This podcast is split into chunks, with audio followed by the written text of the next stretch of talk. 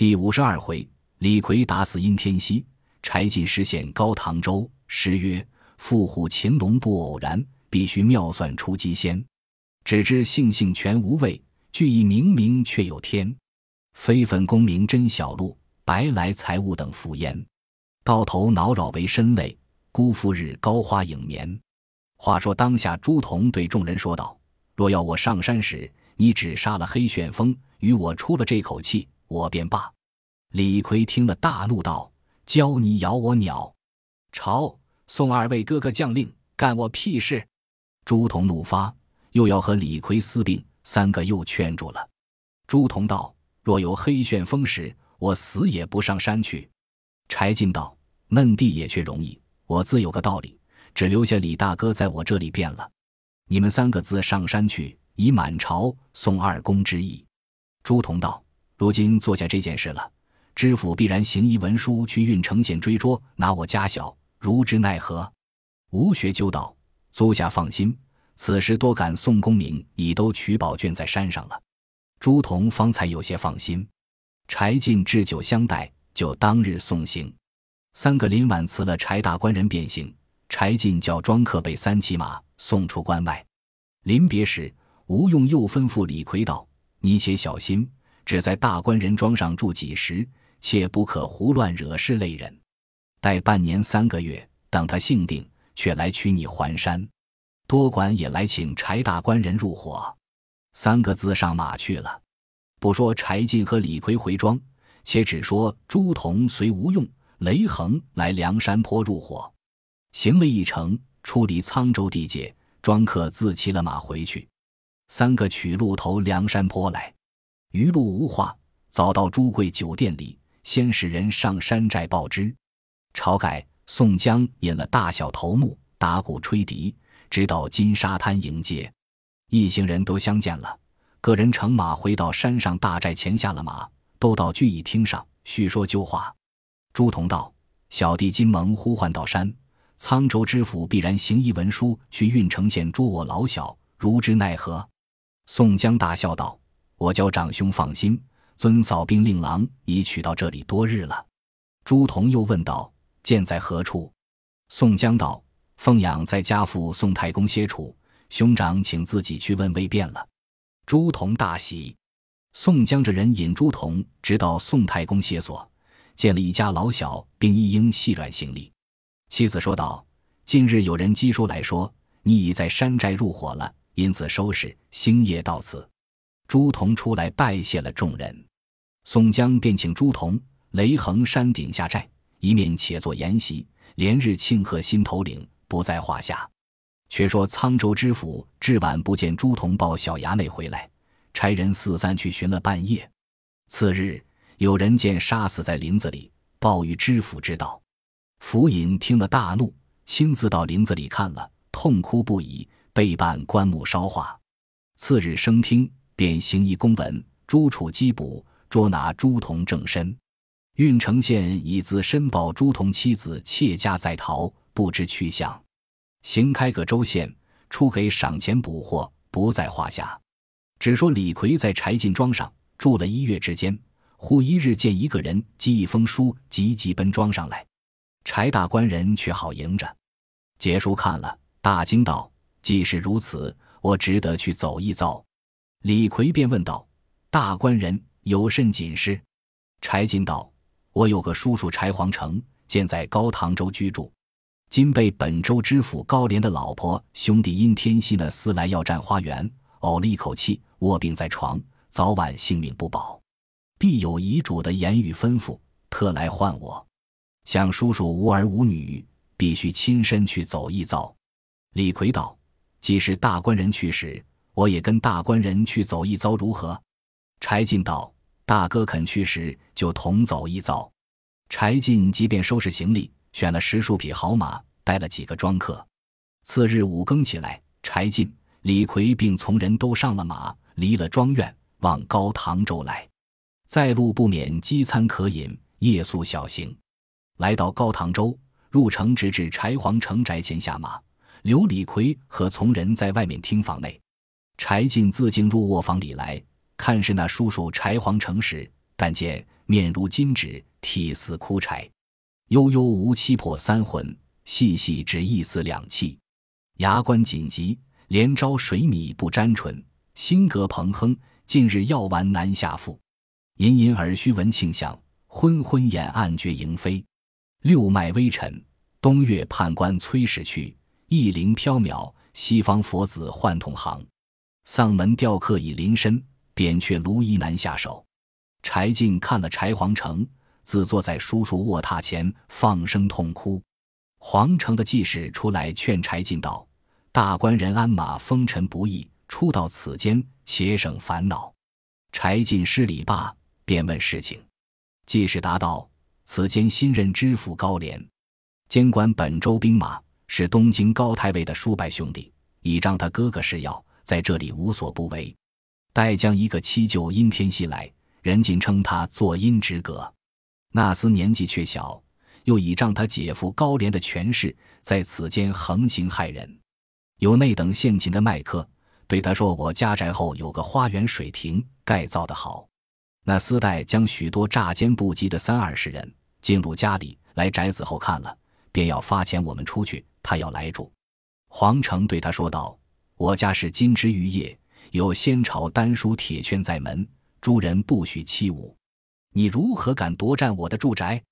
赶我老小那里去？那厮不容所言，定要我们出屋。”黄成去扯他，反被这厮推抢殴打，因此受这口气，一卧不起。饮食不吃，服药无效，眼见得上天远，入地近。今日得大官人来家做个主张，便有些山高水低，也更不忧。柴进答道：“尊神放心，只顾请好医师调治叔叔。但有门户，小侄自是人回沧州家里去取丹书铁券来，和他理会，便告到官府，金上御前也不怕他。”揭示道。皇城干事全不记事，还是大官人理论的事。柴进看视了叔叔一回，却出来和李逵并带来人从说之背细。李逵听了，跳江起来说道：“这厮好无道理！我有大斧在这里，叫他吃我几斧，却在商量。”柴进道：“李大哥，你且息怒，没来由和他粗鲁做什么？他虽是以势欺人，我家放着有护持圣旨。”这里和他理论不得，须是京师也有大肆他的，放着明明的条例和他打官司。李逵道：“条例，条例，若还依得，天下不乱了。我只是前打后商量，那厮若还去告，和那鸟官一发都砍了。”柴进笑道：“可知朱仝要和你私并，见面不得。这里是晋城之内，如何比得你山寨里横行？”李逵道。进城便怎的？江州无军马，偏我不曾杀人。柴进道：“等我看了头饰，用着大哥时，那是相央。无事，只在房里请坐。”正说之间，里面侍妾慌忙来请大官人看视皇城。柴进入到里面卧榻前，只见皇城隔着两眼泪，对柴进说道：“贤侄志气轩昂，不如祖宗。我今日被因天袭殴死。”你可看骨肉之面，亲急书往京师兰驾告状，与我报仇。九泉之下，也敢贤侄亲意，保重，保重，再不多主。言罢，便放了命。柴进痛哭了一场，即是恐怕昏晕，劝住柴进道：“大官人烦恼有日，且请商量后事。”柴进道：“史书在我家里，不曾带得来，星夜叫人去取。”须用将往东京告状，叔叔尊灵，且安排棺椁盛殓，成了孝服，却在商量。柴进叫衣冠置备半内棺外椁，衣里铺设灵位，一门穿了重孝，大小举哀。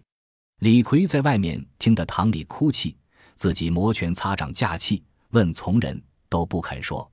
宅里请僧修设好事功果，至第三日，只见这殷天锡骑着一匹蹿行的马。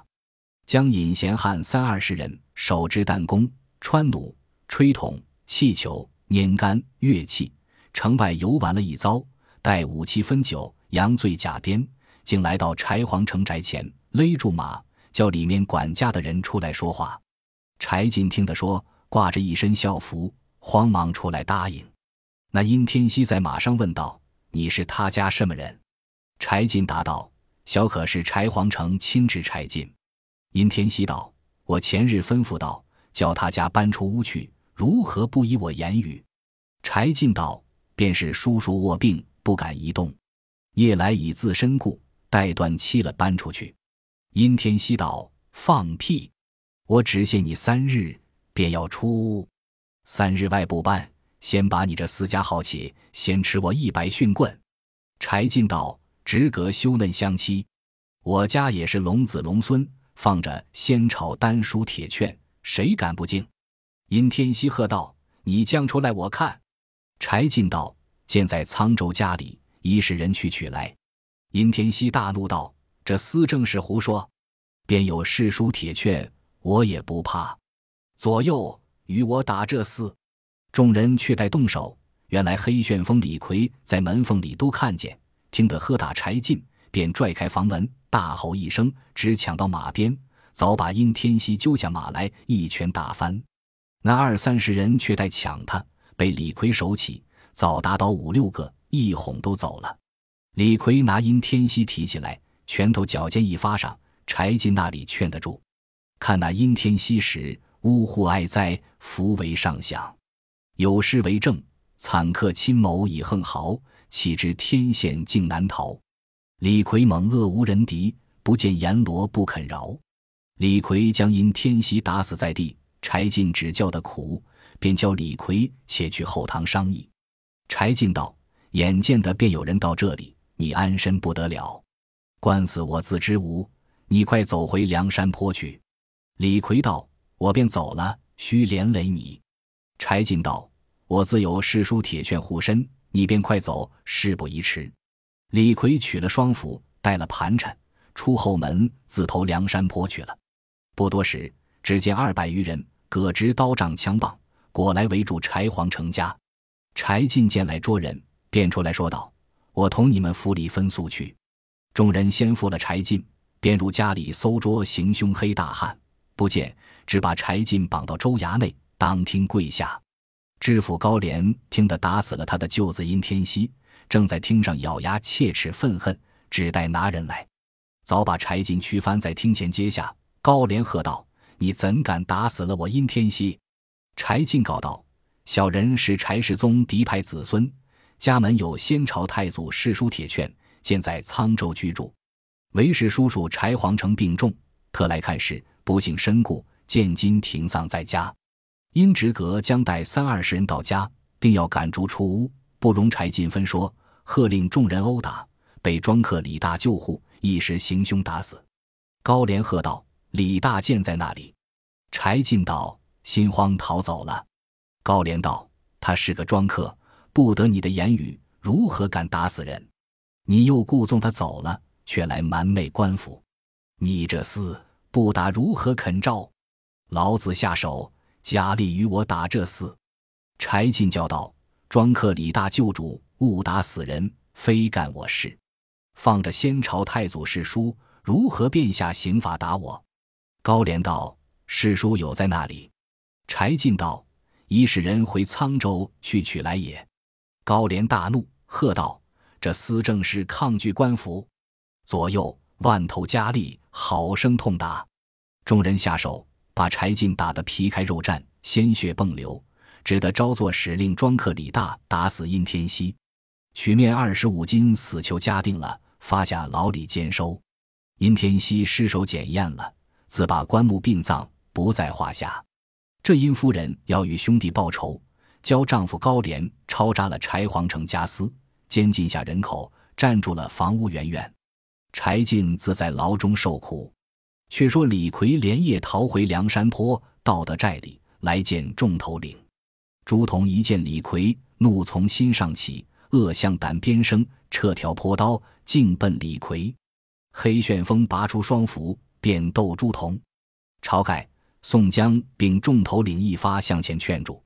宋江与朱仝陪话道：“前者杀了小衙内，不干李逵之事。”却是军师吴学究殷请兄长不肯上山，一时定的计策。今日既到山寨，便修计心，只顾同心协助，共兴大义，休教外人耻笑。便叫李逵兄弟与朱仝陪话。李逵睁着怪眼，叫僵起来，说道：“他直嫩般做得起，我也多曾在山寨出气力，他又不曾有半点之功，却怎地倒教我陪话？”宋江道：“兄弟，却是你杀了小衙内，虽是军师严令，论尺序，他也是你哥哥。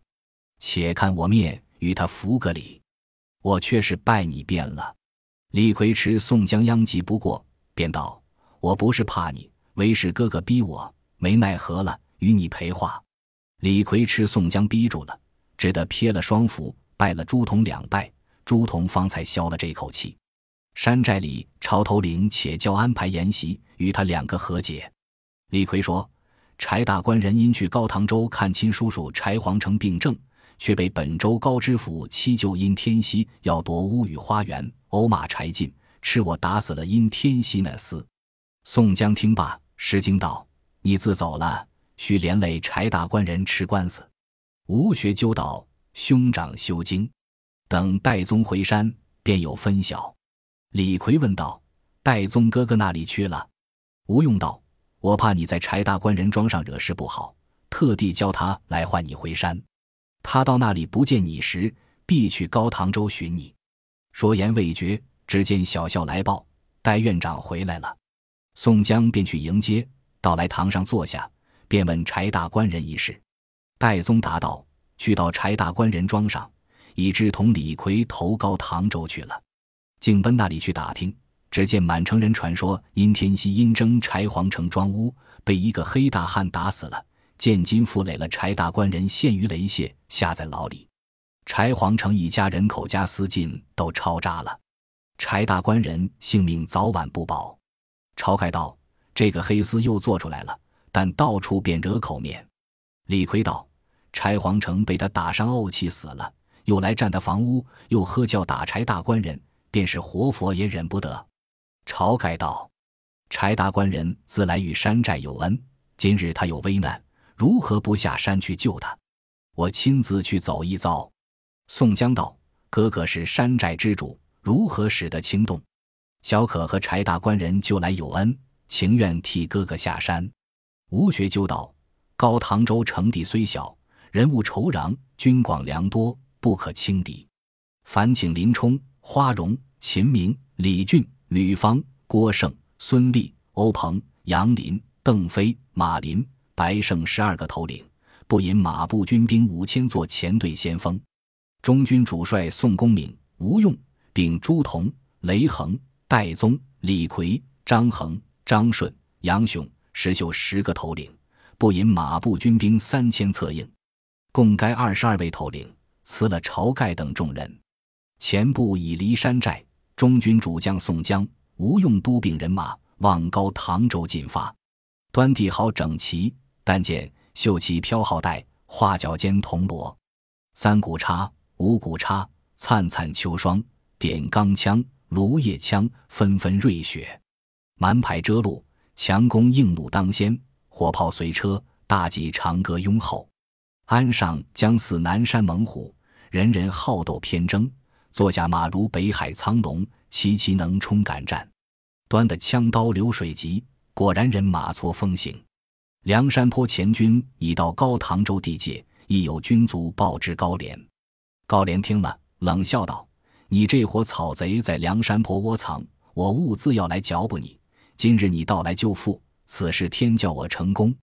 左右快传下号令，整点军马出城迎敌，着那众百姓上城守护。这高知府上马管军，下马管民，文武两全。一声号令下去，那帐前都统。”监军、统领、统制、提辖军职一应官员，个个不领军马，就叫场里点事一罢，诸将便百步出城迎敌。高廉手下有三百提骑军士，号为飞天神兵，一个个都是山东、河北、江西、湖南两淮两浙选来的精壮好汉。那三百飞天神兵怎生结束？但见头披乱发，脑后撒一把烟云，身挂葫芦。背上藏千条火焰，黄墨额齐分八卦，豹皮坤近暗四方，熟铜面具似金装，宾铁滚刀如扫帚，掩心铠甲，前后竖两面青铜，照眼旌旗，左右列千层黑雾。一是天蓬离豆腐，正如月背下云曲。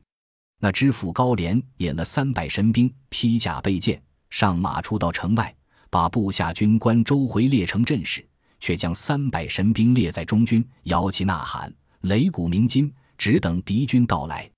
却说林冲、花荣。秦明引领五千人马到来，两军相迎，旗鼓相望，各把强弓硬弩射入阵脚。两军中吹动花角，发起擂鼓。花荣、秦明带同十个头领都到阵前，把马勒住。头领林冲横丈八蛇矛，跃马出阵，厉声高叫：“高唐州纳命的出来！”高廉把马一纵，引着三十余个军官都出到门旗下，勒住马，指着林冲骂道。你这伙不知死的叛贼，怎敢直犯俺的城池？林冲喝道：“你这个害民的强盗！我早晚杀到京师，把你那司欺君贼臣高俅碎尸万段，方是愿足。”高廉大怒，回头问道：“谁人出马先捉此贼去？”军官队里转出一个统制官，姓于，名直，拍马抡刀径出阵前。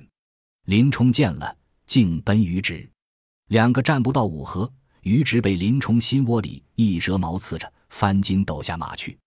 高廉见了大惊，再有谁人出马报仇？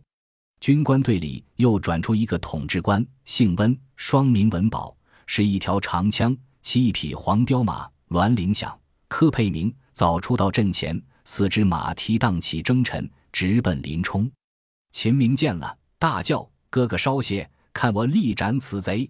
林冲勒住马。收了点钢矛，让秦明站温文宝。两个约斗十合之上，秦明放个门户，让他枪槊进来，手起棍落，把温文宝削去半个天灵，死于马下。那匹马跑回本阵去了。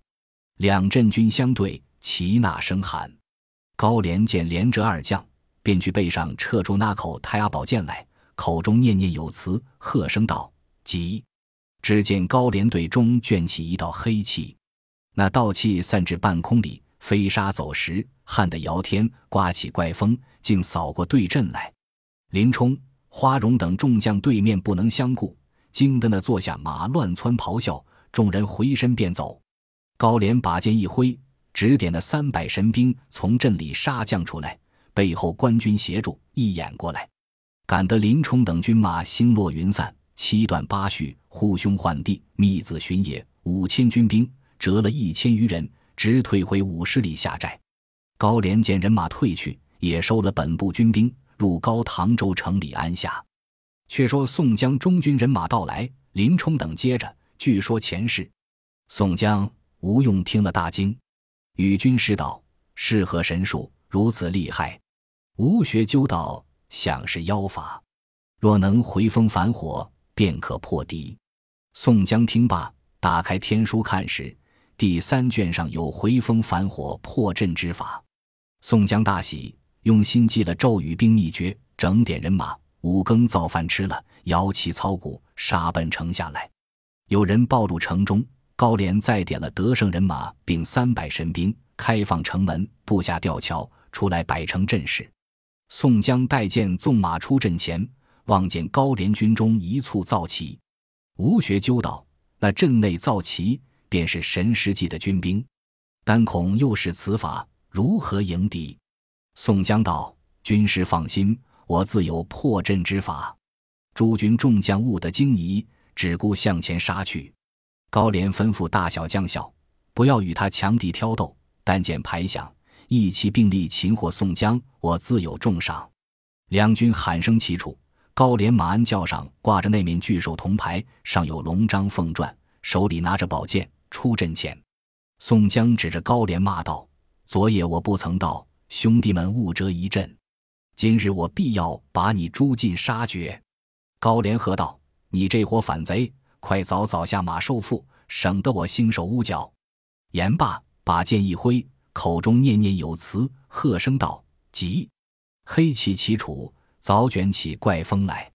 宋江不等那风到，口中也念念有词。左手捏诀，右手把剑一指，喝声道：“急！”那阵风不往宋江阵里来，倒往高廉神兵队里去了。宋江却带招呼人马杀将过去。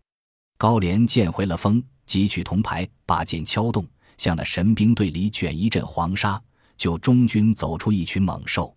但见酸泥无爪，狮子摇头，闪金蟹制成威雄，奋进貔貅狮勇猛，豺狼作对，吐獠牙直奔雄兵，虎豹成群，张巨口来啮烈马，带刺野猪冲阵入，卷毛恶犬撞人来，如龙大蟒扑天飞。吞象顽蛇钻地落，高廉铜牌响处，一群怪兽毒虫直冲过来。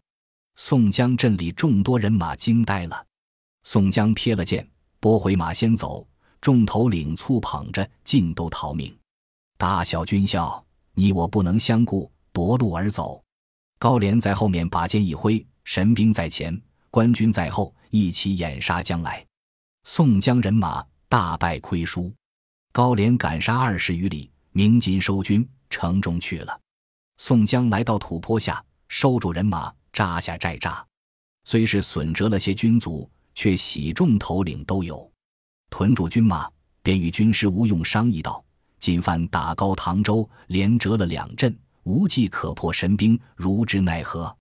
吴学究道：“若是这厮会使神师计，他必然今夜要来劫寨，可先用计提备。”此处只可屯扎些少军马，我等去就寨内驻扎。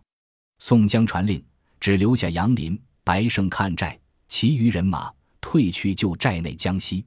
且说杨林、白胜引人离寨半里草坡内埋伏，等到一更时分，但见云生四野，雾长八方，姚天汉的起狂风，倒海翻江飞急雨，雷公愤怒，到起火受逞神威。电母生嗔，乱扯金蛇时胜利，大树和根拔去，深波彻底卷干。若非灌口斩蛟龙，一是四周降水母。当夜风雷大作，杨林、白胜引着三百余人伏在草里看时，只见高廉步走，引领三百神兵，吹风呼哨，杀入寨里来。见是空寨，回身便走。杨林、白胜那声喊，高廉只怕中了计。四散便走，三百神兵各自奔逃。杨林、白胜乱放弩箭，只顾射去，一箭正中高廉左背。众军四散，冒雨赶杀。高廉引领了神兵去得远了。杨林、白胜人少，不敢深入。少客雨过云收，复见一天星斗。月光之下，草坡前说翻射死拿的神兵二十余人，借赴宋公明寨内。据说雷雨风云之事，宋江、吴用见说，大惊道：“此间只隔得五里远近，却又无雨无风。”众人亦道：“正是妖法。”只在本处离地只有三四十丈，云雨气味是左近水泊中射将来的。杨林说：“高廉也自披发仗剑，杀入寨中，身上中了我一弩箭，回城中去了。为是人少，不敢去追。”宋江分上杨林、白胜，把拿来的重伤神兵斩了。奋拨众头领下了七八个寨栅，围绕大寨，疲惫再来劫寨。一面使人回山寨取军马协助。且说高廉自中了箭，回到城中养病，令军士守护城池，小夜提备，且休与他厮杀。待我箭疮平复起来，捉宋江未迟。却说宋江见折了人马。心中忧闷，和军师吴用商量道：“只这个高廉尚且破不得，倘或别天他处军马并力来劫，如之奈何？”吴学究道：“我想要破高廉妖法，只除非依我如此如此。若不去请个人来，柴大官人性命也是难救。高唐州城子永不能得。”宋江又问道：“军师，这个人是谁？”吴学究说出这个人来，有分交。偏偏贺驾请出这个神仙，矮矮云城来破几年妖法。正是要除起雾星云法，须请通天彻地人。毕竟军师吴学究当下要请谁？且听下回分解。